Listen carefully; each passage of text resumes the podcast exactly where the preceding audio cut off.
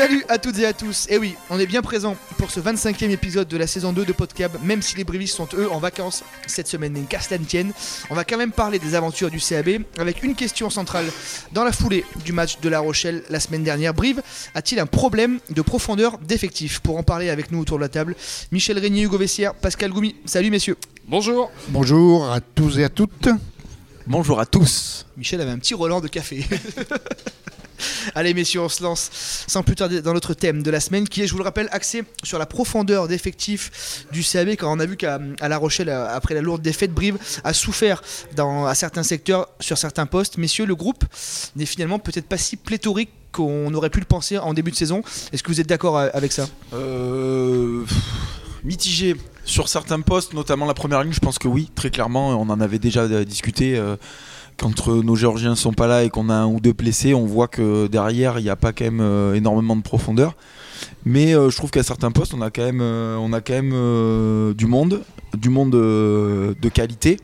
Bon, on a ce sentiment qu'à l'extérieur, notamment quand ces joueurs qui sont un peu moins dans la rotation sur les matchs importants jouent, on sent qu'en termes d'état d'esprit, il manque quelque chose. Je trouve pas que ce soit la qualité des joueurs parce que si on compare avec un club très cher à mon voisin de droite qui est le, CO, qui lui fait tourner sur certains matchs, notamment en Coupe d'Europe, où il y avait des jeunes. Où il y avait des jeunes, non, non, non, si, si, si. Ils ont fait jouer des joueurs qui jouaient pas en top 14. Beaucoup de jeunes, et ils n'ont jamais pris de, de. Et au contraire, en Coupe d'Europe, ils auraient dû gagner certains matchs avec des joueurs qui jouent même pas en top 14. Alors, alors que nous, on a des joueurs de qualité, donc c'est fort. Je sais pas, euh, on a l'impression que c'est vraiment euh, à l'extérieur, on y va, on relâche complètement. on va y revenir euh, sur l'état d'esprit. Voilà, moi c'est plus là-dessus parce que je pense que les joueurs ont la qualité. On a quand même, voilà, si on prend Dylan Lam, moi je trouve que c'est un joueur qui est, quand même très intéressant techniquement. On avait, des, on avait quand même une équipe qui tenait la route, mais on sent qu'il manque cet état d'âme, cet état d'esprit qu'on a à domicile, notamment sur le dernier bloc. Donc voilà. Michel, avant de te donner la parole, Pascal, tu étais à La Rochelle. Euh, Jérémy Davidson parlait justement de, ça en conférence de presse. Hein. Oui, il, a été, il a été assez clair, notamment sur l'indiscipline dont on fait montre certains de ses joueurs euh, appelés euh, à, rentrer dans le, dans le groupe. il a aussi dit que voilà, s'ils si, si, n'ossaient pas leur niveau de jeu, s'ils ne gagnaient pas en maturité, bah, ça serait peut-être compliqué pour eux de, de, revenir. Ce qui pose une autre question. Fallait-il faire tourner à La Rochelle? Et là, Michel, je... Là, la, la transition est toute faite. Vas-y, Michel. Oui, c'est une bonne passe, euh, une bonne passe dans l'intervalle. Je m'engouffre dans l'intervalle. manque de calme, euh, manque de calme. beaucoup, beaucoup de questions, plusieurs, plusieurs questions.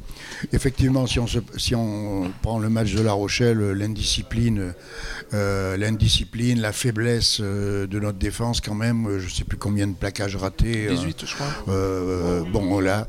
Après, répondre à la question, je suis un peu de la vidéo, c'est mitigé. La profondeur de banc, je sais pas, il y, y, a quand même 40 joueurs pro, non euh, donc on a de l'effectif. Bon poids, oui. 46 joueurs. J'ai fait joueurs 46 joueurs ont joué. Euh, à partir de là, on peut pas, on peut pas dire que euh, il manque, il manque de joueurs. Bon après, moi personnellement j'ai beaucoup de mal, mais je suis d'une génération qui a du mal avec ces notions, ces idées nouvelles de rotation, de turnover, de euh, de, de, faire tourner, de faire des impasses, tout ça. J'ai beaucoup de mal avec ça parce que je suis issu d'une génération où ça n'existait pas. L'idée même n'existait pas. Euh, donc il n'y avait pas de mots pour la traduire, cette idée-là. Euh, j'ai connu des époques où Bon, je vais faire euh, le vieux réac passéiste, mais. C'est pour ça qu'on t'a invité, Michel. Mais j'entends bien, je, vais essayer d'assumer. Euh, euh, rock, Fit, Puget, Marot ne tournez pas. À cette époque-là, monsieur, on ne tournait pas, on jouait, monsieur. Et, et plus tard, après, Thio, Joannel, La Barbe, Maudin ne tournaient pas non plus. Donc j'ai beaucoup de mal avec ces notions. Je crois beaucoup au jouer ensemble, au vivre ensemble. Je crois beaucoup euh, aux connexions, aux complicités qui s'acquièrent à la fois dans le, dans le dur et dans le, et dans le doux, comme, pourrait dire Herrero. Donc, euh, ça, c'est au détriment de, de l'expression collective, à mon avis. De, euh, voilà. D'ailleurs, on y reviendra, mais je doute de la pertinence de, de, de, cette, de ces stratégies-là. Je ne vois pas la cohérence, je ne vois pas la, pertinence en termes de résultats. J'entends encore qu'on me démontre que Euh, je fais tourner, je prends une branlée, je remets des joueurs, je gagne, je refais tourner, je reprends une branlée, je remets des joueurs, je perds. Ah, qu'est-ce qui se passe? C'est la crise. Donc j'ai du mal avec euh, cette cohérence et cette stratégie-là, j'avoue. Est-ce que c'est possible dans le rugby moderne maintenant de faire enchaîner des joueurs Hugo, 4 matchs de suite. Voilà, pour parler de Clermont, Brive a joué donc. On rappelle Clermont, Montpellier, Toulon, des matchs où on était au stade, ça a tapé quand même sacrément fort. Les mecs étaient complètement cuits à l'heure de jeu, notamment contre Toulon. Est-ce que c'est possible d'enchaîner 4 matchs de suite En l'occurrence, est-ce que Brive aurait dû mettre une grosse équipe, son équipe type à La Rochelle, sachant que derrière il y avait 15 jours de coupure? Alors après, c'est toujours pareil. C'est un peu le point d'interrogation avec Brief, c'est on fait tourner, mais comment? Moi, je, faire tourner, ça veut tout rien dire. Il y a 45 joueurs, il faut à un moment donné que ces 45 joueurs-là qui sont sous contrat aient au moins une chance de jouer. Mais est-ce que euh, euh, est-ce qu'on avait une équipe euh, tournée à 100% Moi, quand je regarde la composition de l'équipe, euh, je trouve que c'est quand même pas si catastrophique que ça. On prend la deuxième ligne, on avait quand même Ratouva, Lebac, qui sont des joueurs qui jouent. en troisième ligne, Mathieu Voisin qui revenait, voilà, qui était quand même un joueur qui jouait assez souvent. derrière, on avait quand même Twikouvou qui était là, qui est, qui est très très bon en ce moment. On avait un gros banc. Donc moi c'est plus je pense sur l'aspect l'approche l'approche mentale de, de, ce, type de match et on, mais même on voit dans le discours euh, de la semaine, on avait l'impression que euh, après le match, euh, après le match de Toulon, c'était allez voilà c'est bon. Euh, La Rochelle, on verra ce qui se passe. Alors que moi je trouve que c'est dommage en ayant du repos derrière de pas aller chercher quelque chose là-bas. Qu'est-ce qu'on a à perdre? On ramène un point, c'est toujours un point de prix, et puis on sait jamais. voilà. donc donc moi je trouve ça un peu dommage de, de faire ce genre de prestation à ce moment-là de la saison quand on sait derrière ce qui nous attend. Ouais et, les résultats du week-end qui n'ont pas été forcément euh, très bons pour nous. Pascal, on en parlait un peu entre nous euh, la semaine avant La Rochelle remettre des joueurs, faire tourner c'est bien, mais ces joueurs-là, en l'occurrence Tedo Abzandadze, Valentin Tirfort, c'est délicat pour ces mecs-là d'arriver, d'être très bons tout de suite. Ça fait euh, plusieurs semaines qu'ils ne jouent pas. Bah, c'est dur de se fondre dans le collectif rapidement. C'est ça, on les avait pas vus depuis plus de trois semaines. Hein, et, je pense que c'est notamment sur le plan défensif, on a vu des problèmes de, positionnement défensif, de repositionnement, ce dont a convenu Jérémy Davidson, qui a trouvé sa défense trop, trop resserrée en première mi-temps face à une équipe de La Rochelle qui a, qui a énormément joué au large. Et on a vu le résultat s'encaisser dans la euh, en 40 minutes. C'est ça qui est difficile, Michel. On, y reviendra sur cette notion de groupe, mais de remettre des, mecs comme ça euh, pour un one-shot, en l'occurrence, Soso il avait fait ça aussi en début de saison. On le mettait sur un match il revenait plus pendant un mois, on disait qu'il n'avait pas été bon. Bah, effectivement, est-ce que c'est difficile pour un joueur de faire euh, d'être bon à l'instant T quand on fait appel à lui, ou alors c'est leur boulot? Oui, je ne sais pas, là je suis très dubitatif avec ça, euh, avec cette idée-là. Moi je crois, je crois, comme je l'ai dit précédemment, je crois beaucoup aux, complicités, aux connexions. Euh. Effectivement, quand on n'a pas l'habitude de jouer ensemble, eh bien qu'est-ce qu'on fait? On se resserre, on se, on se resserre à la fois physiquement et psychologiquement, et on laisse des espaces ailleurs et tout. Donc euh, les complicités se bâtissent, se construisent dans le vécu, dans le, dans le, jouer ensemble, encore une fois, le plus souvent possible. Et c'est pas à sept matchs de la fin où on joue notre euh, peau quand même, hein, sans, dramatiser, puisqu'il y a des événements dramatiques qui sont plus importants que ça, mais c'est trop tard. C'est aujourd'hui, euh, on joue notre. Euh, faire le pari, je sais pas si c'est la politique du club, mais faire le pari qu'on va jouer notre maintien à la maison me paraît très très risqué. Euh, et je, regrette qu'on ne soit pas plus ambitieux et plus, et plus fort à l'extérieur. Quoi. Euh, à l'extérieur, on est faible, faible, faible. Du point de vue de l'état d'esprit, du point de vue du jeu, du point de vue défensif, du point de vue de, la discipline, on est très faible. Et encore une fois, jouer notre, notre maintien à la maison contre les équipes qu'on va recevoir me paraît très très risqué et dangereux. Pascal, petit point calendrier? Sur justement ce qu'on va recevoir, ce que Brive va recevoir et les déplacements à, venir euh, On reçoit Castres, je crois, en premier, c'est ça Après, euh, Brive à l'ASM, euh, reçoit Lyon. Déplacement, alors celui-ci qui est coché à Perpignan. Ouais avant la réception de Toulouse et un dernier déplacement au Stade français. Au Stade français, ça va être... que du bonheur en perspective. Ça va être épais. du coup, qu'est-ce qu'on fait justement pour ces, pour ces six derniers matchs? Michel, tu en parlais. Est-ce qu'il faut restreindre le groupe? Restreindre en l'occurrence, garder les 23 qui ont été très bons sur les trois matchs à domicile est-ce qu'on, entre guillemets, ferme le groupe? Que c'est déjà vu, l'équipe de France a, pu le faire par le passé, de rester vraiment en petit comité entre guillemets où on intègre euh, progressivement, euh, je sais pas, des joueurs comme Mathieu Voisin, tu en as parlé, euh, Hugo, qui était sorti de la rotation, qui peuvent aussi apporter une nouvelle solution. Quelle, quelle option tactique on, prend là sur cette fin de saison? Moi, moi j'ai une position, enfin je pense, je, euh, jouer à 25 ou 26, ça n'est pas restreindre le groupe. Euh, on, est, on est dans une période, dans un moment où, euh, même si j'aime pas le mot commando, mais on est dans, dans, un moment où il faut quand même mettre la meilleure équipe, gagner des matchs et, marquer des points. Quoi. Je veux dire, on n'est plus à faire des essais, à, donner du temps de jeu. À, j'aime bon. Gérer, gérer le vestiaire, on n'en est plus là. L'heure est quand même assez préoccupante. Hugo, tu es d'accord avec ça? Oui, totalement. Il faut, je crois, sur, euh, sur ces derniers matchs, euh, euh, jouer avec la meilleure équipe possible. Et comme dit Michel, restreindre le groupe, c'est pas péjoratif. Non, je mais crois je, que, je crois pas le sens de la question. Non, non, mais même pour les joueurs qui sont pas forcément dans ce groupe-là, je sais pas, quand on voit l'équipe de France aujourd'hui, ils sont sur un fonctionnement où ils sont à 40 en début de semaine. Le mercredi, il y en a 15 qui rentrent chez eux. et on voit que la dynamique est ultra positive. Et bon, bon le, le, calendrier de l'équipe de France, c'est pas le même, il y a des repos, mais l'équipe de France, euh, là, si on va voir les compos, mais c'est s'il n'y a pas de blessés, les joueurs ne changent pas. Donc, euh, donc on n'est plus sur, euh, comme disait Michel, sur la phase de l'expérimentation. Après qu'il y ait des formes du moment à l'entraînement que nous on ne voit pas, qu'on n'a pas ces données-là, mais ça va être un ou deux joueurs. je crois qu'aujourd'hui on sait pertinemment qu'on a allez, sur le 15 de départ 12, 12, 11 à 12 joueurs qui sont sur la feuille de match. Et après, les deux ou trois exceptions, ben, c'est la feuille de la forme du moment, euh, les blessés éventuels, euh, l'équipe potentiellement qu'on joue en face aussi, si on veut s'adapter. Voilà, mais pour moi, il faut vraiment partir sur ce socle qu'on connaît tous hein, euh, et gagner les matchs. Oui, de toute façon, les, joueurs eux-mêmes savent s'ils sont dans leur tête numéro 1, numéro 2 ou numéro 3. Ils le savent de par leur, nombre d'apparitions dans la saison. Donc, euh, comme disait ma grand-mère, il euh, faut arrêter de tortiller du cul pour avancer droit. Il reste 6 matchs à jouer, il faut prendre le maximum de points et mettre les meilleurs joueurs euh, au moment T. La bonne nouvelle, c'est que Brive pourra compter pour la réception de Castres et le déplacement à Clermont sur ses internationaux euh, géorgiens qui auront terminé le tournoi. Alors, euh, il y aura certainement peut-être des jours de vacances un petit peu obligatoires, mais il y aura moyen de, s'adapter, de les mettre pendant la, période de, Coupe d'Europe. Euh, on aura certainement du coup Lucas Japaridze, Pietro Ceccarelli notamment, Vasil Lobzanidze, Tedo Abzandadze qui seront de retour, Otar Djorgadze aussi. ça pourrait être, on aura vraiment l'équipe type du, CAB qui pourra être alignée pour ces matchs cruciaux.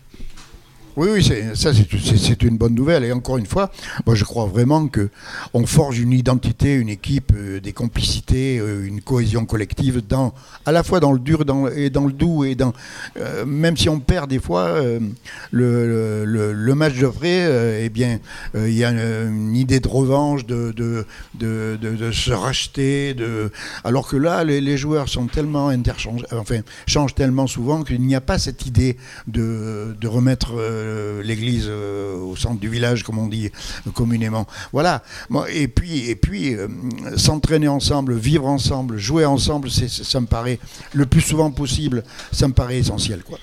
Oui, puis on, le, voit aussi dans les, dans les actes que les joueurs produisent sur les matchs. Sur le bloc de trois matchs qu'on a eu, où on a attaqué quasiment avec la même équipe, hormis blessés on a vu la, progression de l'équipe euh, tout au long de ce bloc de trois matchs avec une prestation contre Toulon qui je crois que si on finit euh, deux ou trois coups de plus on peut quand même gagner plus largement ce match euh, Montpellier où on fait un match où pour moi on perd deux points donc les prestations ont, allé en augmentant en qualité et là, on a cette baisse à La Rochelle. Donc, pour moi, effectivement, il n'y a pas de question à se poser. Il faut que les joueurs jouent ensemble. et je crois qu'on a quand même des joueurs qui sont quand même en forme en ce moment. Donc, il faut les utiliser.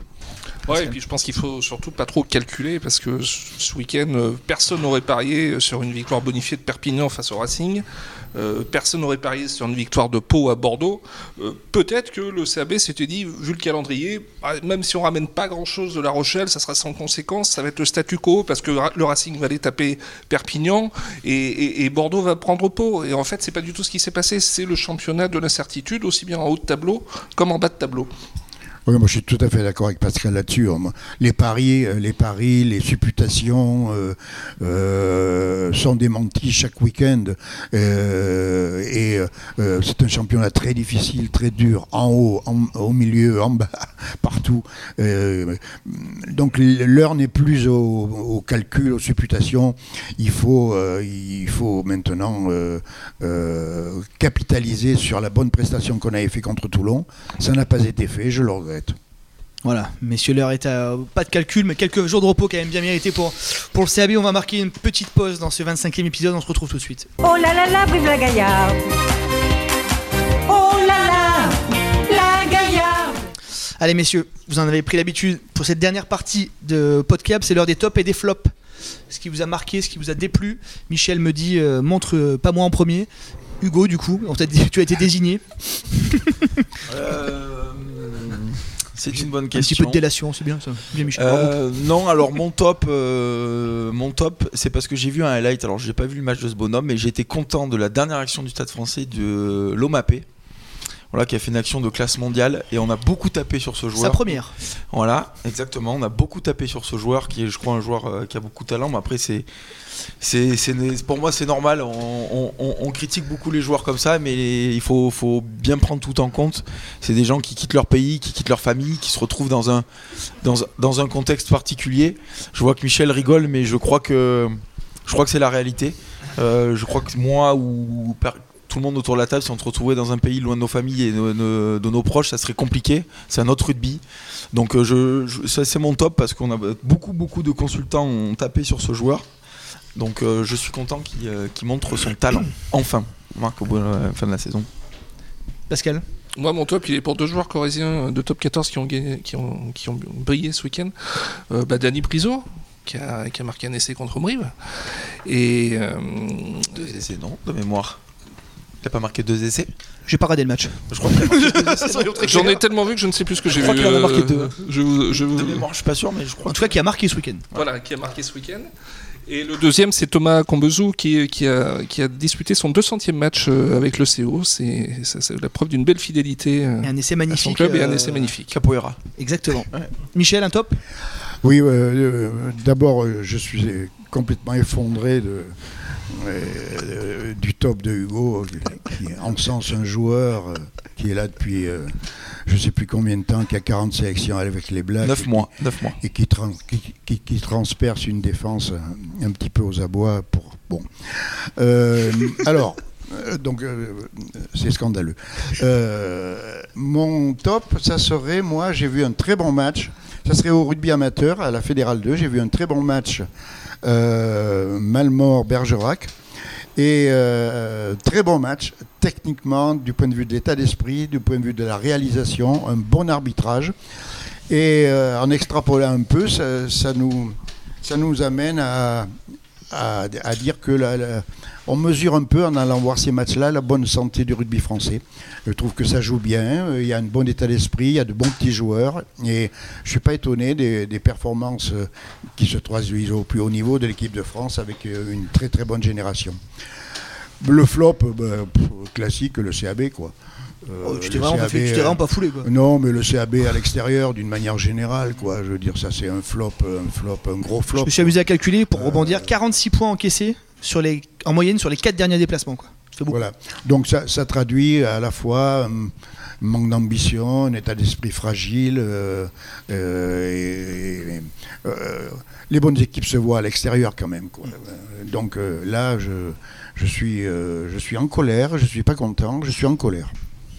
Pascal, un flop.